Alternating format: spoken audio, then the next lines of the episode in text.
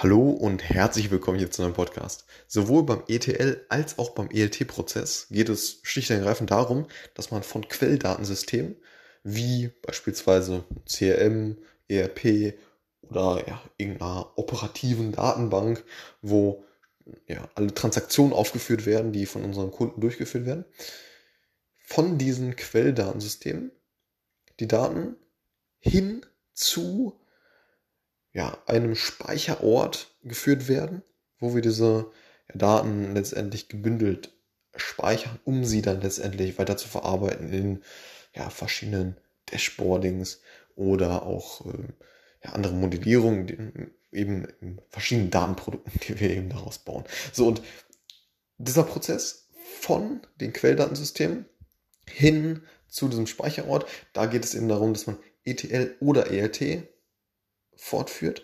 Das heißt Extract, Transform and Load oder eben, hm, andere Reihenfolge, Extract, Load and Transform.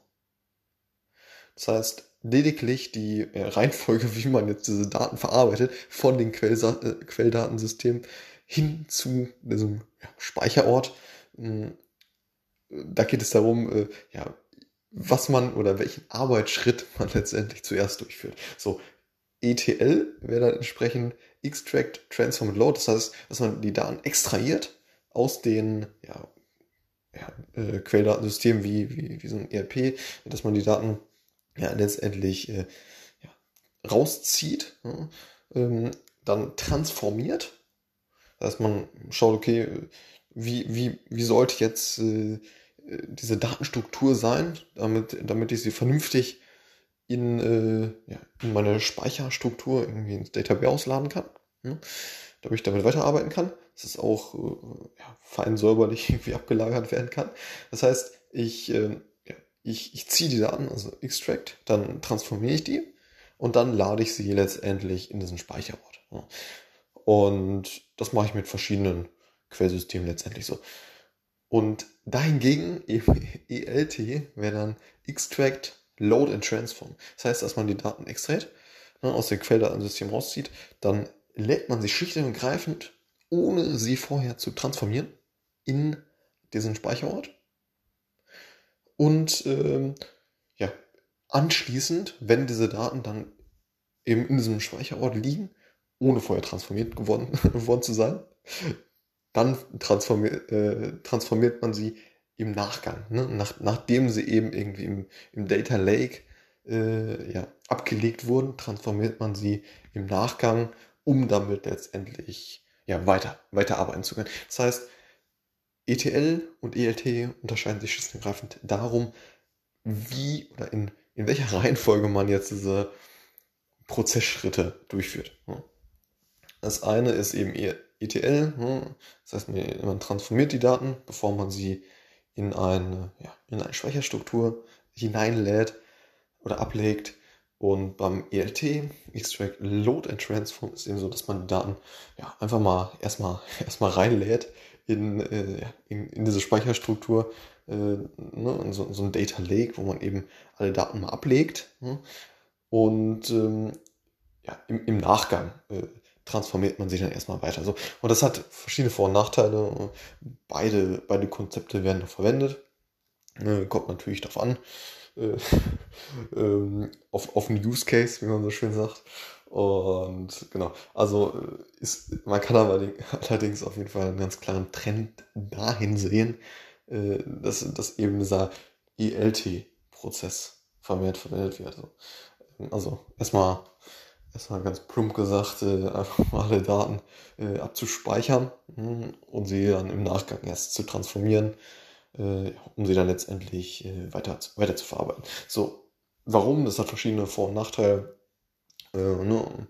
ein, ein, ein ganz klarer Vorteil ist eben, dass man ja, die Daten letztendlich alle einfach mal ohne vorher welche quasi aussortieren zu müssen, einfach mal reinlädt und einfach mal abspeichert. Und dann hat man natürlich stets alle Daten zur Verfügung und auch äh, ja, in Zukunft stets gesammelt im, äh, ja, im Speicherort, äh, ohne, ohne dass man jetzt Daten verliert. Ähm, ja, ne, und, und dadurch, dass eben diese Speicherkapazitäten so ja, durch dieses Cloud-Thema so, so groß geworden sind und eben so bezahlbar, kann man, kann man sich das eben auch leisten, ne? dass, man, dass man einfach mal alle Daten erstmal, erstmal abspeichert ähm, und gar nicht, äh, gar nicht ganz genau schaut, okay, ja, diese Daten, die brauche ich jetzt auf jeden Fall ähm, und die Daten brauche ich eben nicht, sondern man lädt einfach mal erstmal alle, alle rein. Und ähm, genau, da gibt es verschiedene, verschiedene Themen, eben diese Skalierbarkeit und ähm, ne, dass das eben heutzutage ganz, äh, ganz, ganz gut möglich ist, das Thema durchzuführen. Man ist da, so, soweit ich das verstanden habe, flexibler. Man ähm, verwendet ähm, auch dann äh, teilweise andere Software und ja, was man sich eben eben merken sollte, ist, äh, dass der Trend auf jeden Fall dahin geht, dass man eben vermehrt das ET, äh, Quatsch, ELT verwenden, ne? also dass man Extract, Load in Transform durchführt. Ne? Und genau, das eben so der Stand aktuell. Und der, auf jeden Fall ein Prozess, den man verstanden haben sollte. Einerseits als hauptsächlich auf jeden Fall als äh, Data Engineer, mm, weil ja, der Data Engineer eben genau das Thema durchführt und äh, für diese Pipelines eben verantwortlich ist. Und ja, Data Analyst, Data Scientist sollte, sollte man äh, das, das Thema auf jeden Fall mal gehört haben.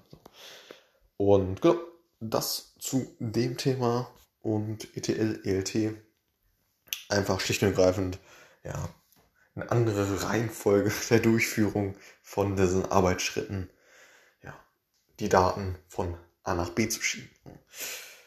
Und ja, letztendlich einen vernünftigen Speicherort für die ganzen Daten, die man als Unternehmen halt gesammelt hat, zu erstellen. So, damit eben die Data Analyst, Data Scientisten ja, coole, coole Projekte dann mit diesen Daten durchführen können.